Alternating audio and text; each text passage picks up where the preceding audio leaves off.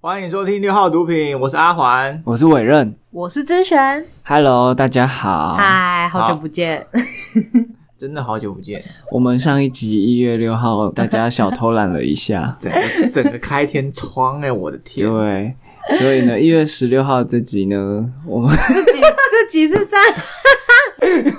你好贱哦！你想干嘛？ 你想干嘛？这集不是一月十六号 哦，这集是二月哦不十是六吗嗯号哦。哦，哎，我前两集剪的真的蛮累的。哦好，好，哦，最近我去逛了一下三创，那我尝试看看是不是就是用这个电子书的方式去记录，或者是嗯去存放我的这个书籍。诶、我也蛮想要买电子书的。是哦，可是我发觉，就是我实际去三创用过那些电子书啊，就是我还是很不习惯，我可能还是要感觉到那种纸本的翻阅那就是不习惯吧。对啊，应该只是不习惯，所以我又买了今天要讲的这本书。 OK，惯。好，你讲那么多，你就只是想说你又买了这本书，哎、这本书的书名叫做《上游思维上游思维， 上游上》，游、上游、中游、下游的那个上游。哦，就是那个河流的上游。我知道啊、我知道大家也会想问说，为什么我会想买这本书？我没有问啊，我们没有问我知道大家想问这个呢，也没什么特别的，就是我觉得《上游思维》这个书名很有趣，然后再加上我看的推荐序里面有很多知名的大咖，就是写过很多又其是他书。看推荐序，你啊、看哦还到有别的，先让我讲完。还有别的，就是他用易放券买有打折。翻白 眼。好啊，你继续。我说，所以你看到这本书名觉得有趣，你觉得有趣在哪？上游思维啊，哪里让你觉得有趣就是猜不透他要讲什么，它的副标题是在问题发生前解决的根治之道。你知道我一开始想到这句话的背后，可能是一个之前有个迷因啊，就是当你没办法解决问题的时候，你就解决提出问题的这个 人。我就想说，嗯，他这本书会不会有写这个有关的这解决方式？这个让我想到那个开车的时候，是不是有个观念叫做防防卫驾驶防卫驾驶，啊哈，好像也是没有，我就只是突然想到这个就是防卫驾驶预的观防事故发生吗？的驾驶观念，对，对对对对。哦你可能也要预判别人有可对能对对会冲撞过来，但或者是是打方向。嗯但是你刚刚说什么？当你无法解决问题的时候，你就解决提出问题的这个人， 为什么听起来感觉很可怕？啊那啊那是一个迷因 啊，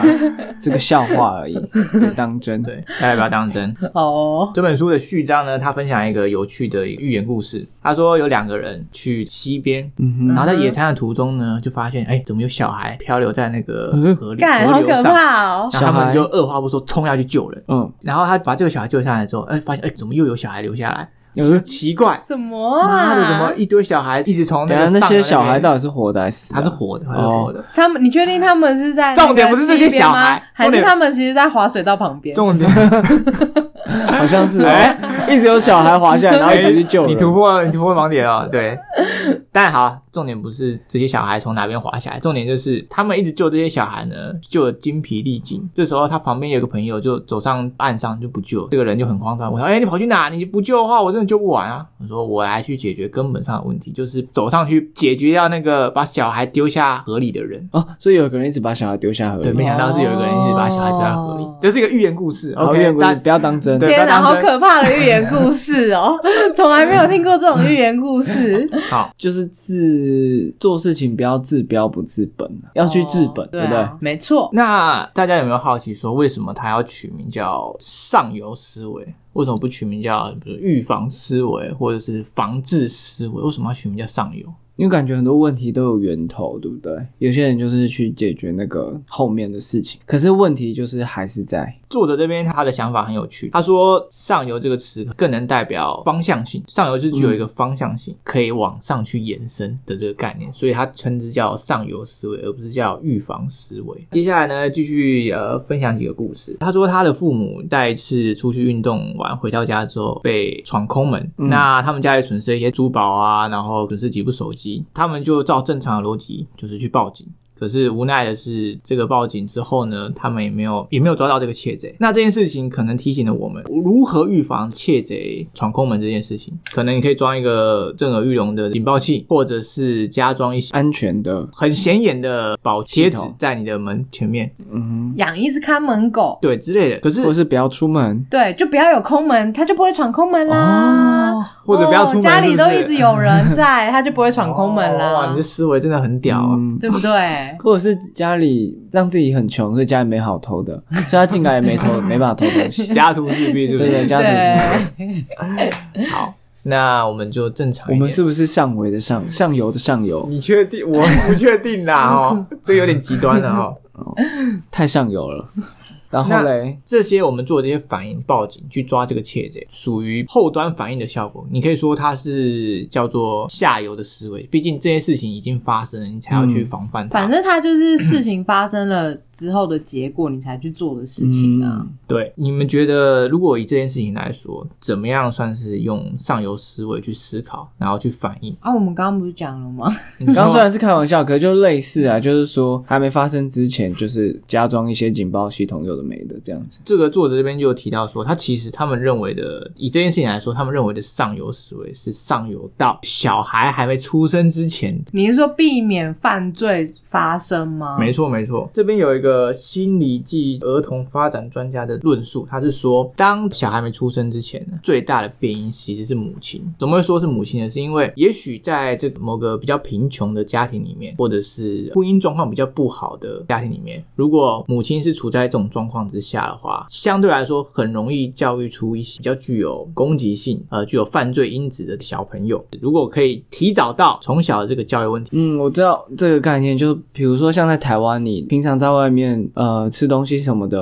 嗯你就算把手机或钱包放在桌上，应该也不会有人过来抢吧。嗯，但是在欧洲的话，你手机基本上千万不要放在任何人看得到的地方，就会被爬走。一定百分之九十以上的几率会被爬走。嗯然后你只要放在桌上，一定有人马上过来把它抢走。那以阿环刚刚的例子，就是推过来的意思，就是说我们刚只讲到说我不要把手机放桌上，嗯但其实是整个文化的问题，就是整个在亚洲或者在台湾的教育，就是偷东西这件事情是，就偷东西这文化是没有那么猖狂的，所以我们甚至不用刻意的把手机收好，也不会有人来偷。嗯，另外一个启发作者有开始思考上游思维的这个故事呢，我再跟大家分享一下。他说他有一次跟这个一个副局长在讨论有关这个警员的这个人力分配的问题，他就说，其实他们现在警力分配非常不平均，大部分的警力都去抓犯人啊，可是他们真正应该做的就是预防犯罪这件事情。嗯，他说他的手下有两个远景，远景 A 呢，他会用他上班一半的时间去站在一个交通事故比较频繁出现的一个、呃嗯地方地方。这个远景呢，因为他站在交通事故比较频繁的地方，所以那些驾驶看到他，他们就会可能更谨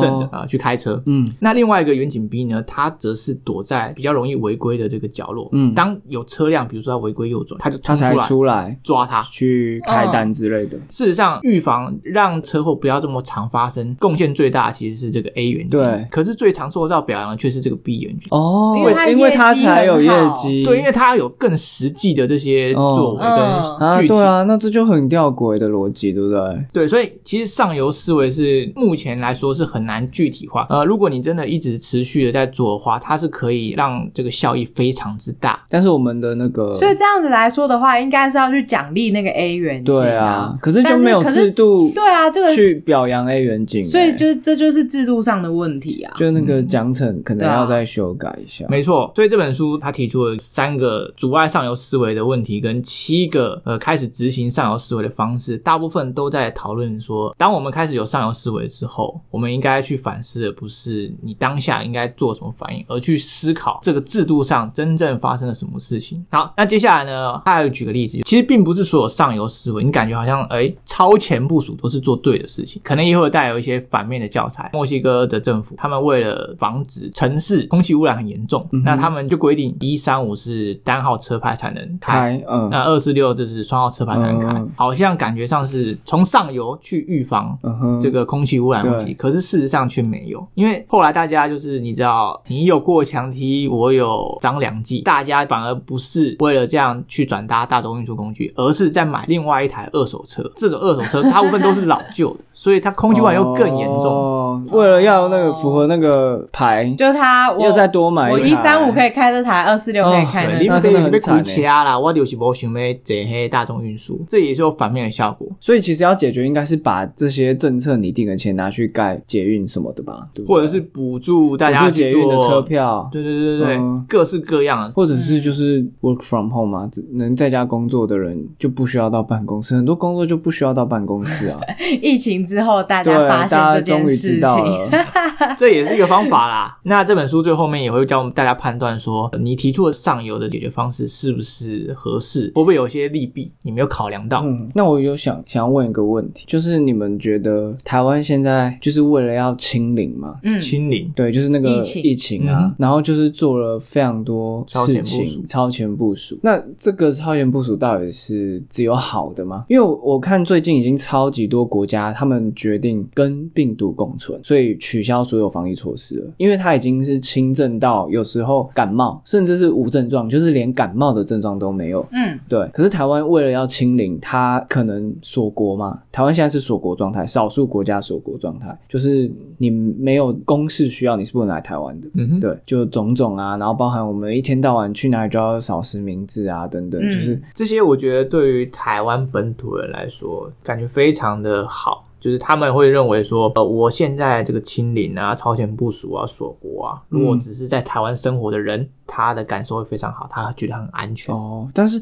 因为我前阵子聚会，然后我就问了一群朋友，那、嗯可是我发现大家反而不是像你说的、大家都觉得就是大家坚持要清零，大家就是很，他们觉得过得很不舒服。就我那群朋友一半以上都觉得就是开放，嗯，他们说他们受够一直一天到晚要戴口罩，一天到晚要扫实验，一天到晚哪里不能去，哪里不能玩。然后之前因为餐厅不是三级的时候，餐厅也不能吃什么的，嗯他们就觉得到这个地步，我们要多久？就是我们到底要锁多久？嗯，锁到五年吗？十年吗？其实我觉得和病毒共存是一件，我觉得才是对的事情，就是、嗯对啊，就是为什么要把它就是完全的清掉或者是什么？哼，而且好像已经很多先进国家已经说这个就是不可能的事情了。嗯，这个地球势必得跟这个病毒共存。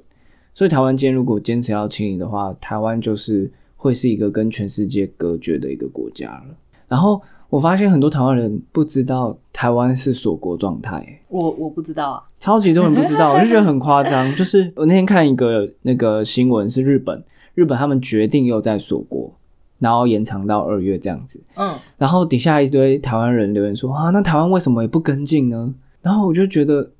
傻眼哎、诶你们不知道，就有些人就回应那些人说，你们是不知道台湾是全世界少数唯一一直在锁国的国家吗？ 然后他们还以为台湾哦是开放的，就是有一部分台湾人是不是真的是怕死到台湾的新闻里面也没有宣导或者宣扬说我们目前是锁国的状态。嗯嗯嗯嗯很惨啊，我对们为什么会讲到这里啊？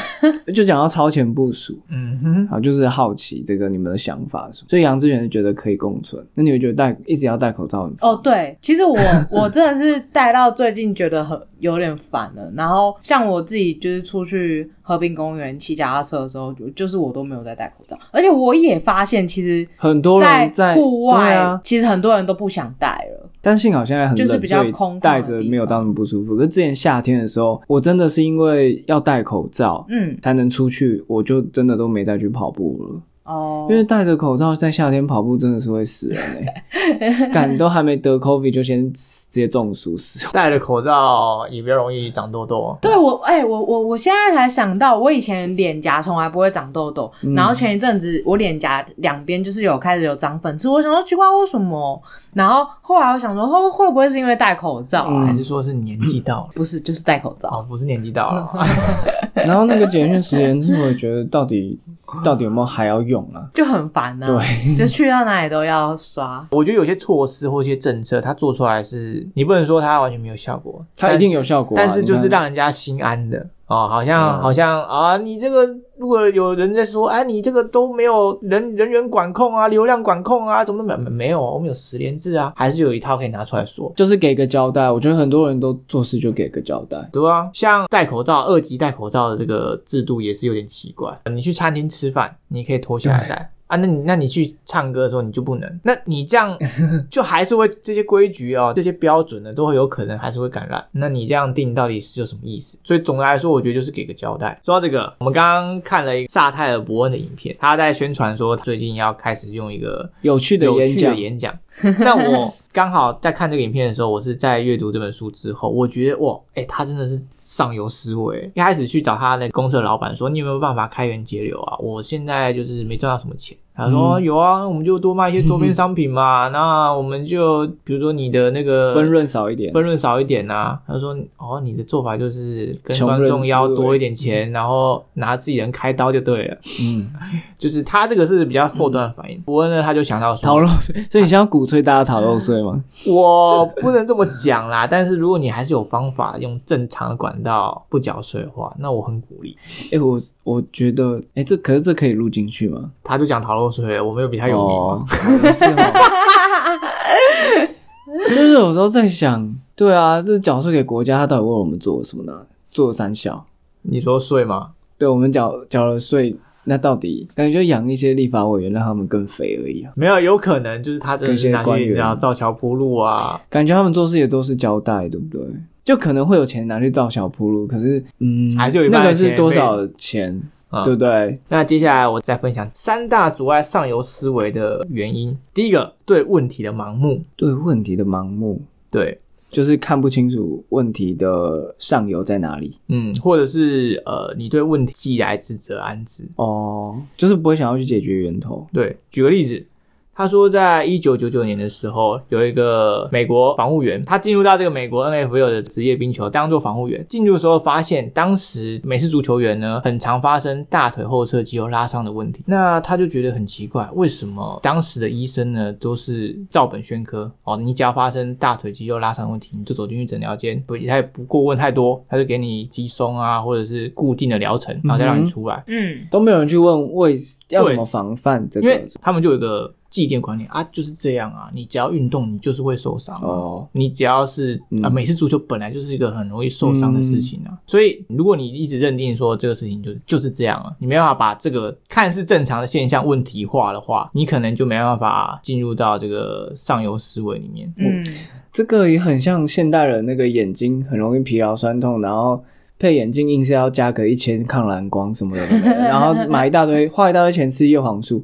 可你为什么就不晚上不要划手机就好了？对啊，啊，就大家做不到这件事情啊， 大家就是晚上玩手机啊，没有没有，他们可能没有意识到说他们不要晚上喝酒，他们就觉得啊，我眼睛酸了，对我应该要怎么防范？我也要让眼睛变好。他们就是去吃叶黄素，画个画个青，画个饼 啊，你我觉得知道？画个可青惜画个饼观众们都看不到阿环刚刚在讲这些这些话的时候做的表情跟动作。我没有要，他用两只手指把自己的眼睛 撑开，然后眼睑的部分整个露出来，干，真的是超丑 的。干得像鬼，没有我说的这些是针对那些你就是半夜划手机，然后划很久，然后还是要买叶黄素吃的人。其实我以前在学原始点的时候，我那时候第一次听到一个词叫做“防范胃病”，嗯所以那个胃病就是它的意思，就是在你还没有生病之前，你就要防范你自己生病，对吧、所以你你的。你做的事情，你的行为就是应该要放在防范这个部分，而不是生了病之后再来想该怎么办。我觉得这个也算是我我最近学到一课，就是很多事情，就问题发生了，你就会才想到说啊，那我当初干脆就不要弄那个，然后现在来搞自己，就是很多这种事情，要预知麻烦、预知问题，这个能力好像是每个人都需要具备的，很少人能预知问题耶。对，大家通常都是问题来我了，觉得应该所有人都是边走边学啦，啊对就是你一边走，然后遇到问题，然后再想办法怎么修正，或者是未来怎么预防之类的啊。所以这就是像我说那个开车嘛，或骑机车，就是嗯我每次在路上的时候，我都会一直预设那条巷子，等一下一定会有人冲出来，那个一定会，对啊他一定会对啊乱对切啊车道，就是一定要这样的想法，嗯你反而才不会有事故。对，然后有些人就是开车就是乱开，然后别人突然冲出来，好，也许是别人的错，嗯可是你就是发生车祸了， 对不对？然后你再去怪别人没有守法什么的，可是你为什么自己不先预设别人就不一定会守法？ 嗯，嗯，这个观念很重要。不要觉得对方就是理所当然懂那对些啊交通规矩。我再分享另外一个叫做隧道效应，就是你只看得到最前面的那个光点，就是太聚焦看不到旁边。这边再用一个故事来说好了。当然有个母亲啊，她本身在这个月接近要付不出她自己的账单啊、水电费，可是这时候她的小朋友难得有一个机会是可以参加一个棒球训练营，然后从此发光发热，嗯但可能需要缴一百五十块美金的这个入会费。嗯那这个妈妈呢，她已经财务吃紧了，但她又必须想说要让这小朋友去的话，她又去再去周转借钱，导致她的生活又更困苦。这一种呢，算是蛮典型的这个隧道效应。好，为什么刚刚这个例子会被称作是隧道效应呢？的原因是因为这个妈妈，比如说专注力，或者我们所谓的一个平宽，就是她本身已经没有办法再去做其他事情，分身乏术的情况之下呢，很难的再去做长期的财务规划，所以选择一个如此糟糕的选择，就是去借钱啊。这个借钱会让她本来就很吃紧的财务状况又雪上加霜，所以大家可以想象，隧道效应就像是你想象你是一匹马啊、然后你马马的眼睛旁边被遮住了，呃，你就只能一直往前往前冲，往前冲往前冲，但是你看不到你冲的这个方向是不是正确的，是不是对的。嗯就是你只能往前，但是你不没有办法看到。对，因为隧道就是旁边都是挡住的嘛，你只能往前面那个出口冲啊。那隧道效应就是说，人有时候做任何事情的时候，你在往前冲的时候，你仿佛旁边都是被遮住的。就是鬼感遮觉眼的像是感觉进了个隧道，但是你不对对知道对那个隧道是通往哪里，你看不到它就的方向对。，就是旁边，你就是不知道你旁边还有路，就会你会变得有点呃，怎么讲，短视近利嘛。也许你可以一直往前冲，哦但是你不知道这个方向是不是正确的，说明你冲到的是死胡同。那如果是假设是那个妈妈的例子，那她除了去借钱，你觉得她还有什么更好的方法？他应该要开始正视他自己财务状况是有问题的，开始去注意他怎么样去规划他的财务，才不会下一次哇，他的儿子哇，说不定打上去那个小联盟了，又需要一笔钱，他又要借钱啊，或者卖干啊，才能做这件事情，侵蚀着你。那你再去做其他选择的时候，会更加的匮乏，或是更加短视近利。我最近看那个《单身级地狱》啊，然后里面就有一个，就是他就是只对一个人很，他说他只喜欢一个人，然后都忽略，我怎没么有感受到旁边的人对他的表达的爱意，这样，这是不是也算是一哦种隧道效应？你刚刚一讲，我怎么就觉得你很像在讲我啊？哦， 对啊，你看不到旁边的，对不对？旁边也有鲜花，又不是只有前面那一哦可是朵，我没有啊，你旁边都没有鲜花，我旁边都没有，哦我都看不到。那你这个土壤就太贫瘠了 嘛？哦，这也是我的问题，抱歉。 你会打开你的马 眼，不是打开你的眼罩，眼罩打开你的眼罩马眼， 我打开你的眼 罩，马眼可以剪进去吗？打开你的眼罩。你知道马眼是什么吗 我？不知道， 你不知道你笑成这样，我只是单纯觉得你讲这个，你可以 Google 马眼是什么？ 我们好，我们举一个隧道效应的例子就结束，好不好？不要拖。你有没有生活中的啦？我一下子想不到啊。那做什么事情就一直往下做，就忘忘记有其他选择。哦，就是比如说他在，我觉得很多人好像都是这样对哎、就是他们都会觉得啊，我就只能做现在这个工作啊，不然我要做什么？就这个工作可能会有一一些问题，他就一直很专注的在解决工作上的一些问题，或者是带给他的一些不愉快，可他忘记他其实可以完全可以跳槽。嗯，对，。跳槽到可一个没这是些我问题的觉得地方。有的时候，有的时候大家是缺乏勇气耶、哦，就是你知道要去探索，要有勇气新的打开马眼。喂，三 小啊， 你不要让我难 剪。就是有的时候你要有勇气去探索新的未知的，啊，应该说有的时候你要去探索未知的道路，你也是需要勇气。嗯，嗯，隧道效应感觉是，呃，你只能做出很直觉的反应，你没办法做出比较长远的规划。而且我觉得贫穷的人比较容易陷入隧道效应是有原因的。你选择不多嘛？对，因为它应该说，如果我们要做一些长期比较远的规划的话，我们需要拥有的是什么？可能要有专注力去思考说，你当时做的这件事情，当下做的选择是不是对的？那如果你是个很贫穷的人的话，你其实很没办法顾及你要不要做一些比较具有长期呃，比如说有发展性的工作。因为你嗯当下温就饱就已经来不及了。对，啊，你妈的，我的牙套钱还没付啊，在家生病要照顾父母要有钱呐、什么都要有钱呢、车嗯，汽车要保养，你哪有时间去做什么长期的规划？你就当下就是啊，哪边能哪边能赚热钱往哪边去。哎，那说到这个，是不是很多年轻的夫妇，如果在可能刚结婚就很冲动的买了个房子，每或者个你要月说很冲动的就生了小孩，我觉得也算，嗯，就是每个月光是小孩子的钱，或者是他们要的房房贷，就压着他们好像没有自己的梦想了，因为、嗯，对啊，光是要付房贷就来不及了，他们哪会想说把钱再投资自己？嗯，嗯，就会有一个恶性循环，你就是每天就是然后在一挣辈子钱。就是这样到老了，为了把小孩养大，对，或者是把房贷还清？嗯，好险我们没有房，没有房贷要缴，好险我们还没有小孩，好险我们没有钱可以买房子，不会有这种问题。听起来好像也没 好到哪去。没钱买房也是幸福的啊！我们这个就是上游思维啊，预防预啊，防那个预防缴房贷，对 啊。房交房贷，哎、我觉得我们真正才是真正的上游思维。我们真哦的是超聪明 的啦。好，这集我们就聊到这边，下一集我再跟大家分享说怎么样去认可或是去营造我们上游思维的比较系统性的。哦，好哦，谢谢阿环的啊大分家享，拜拜拜拜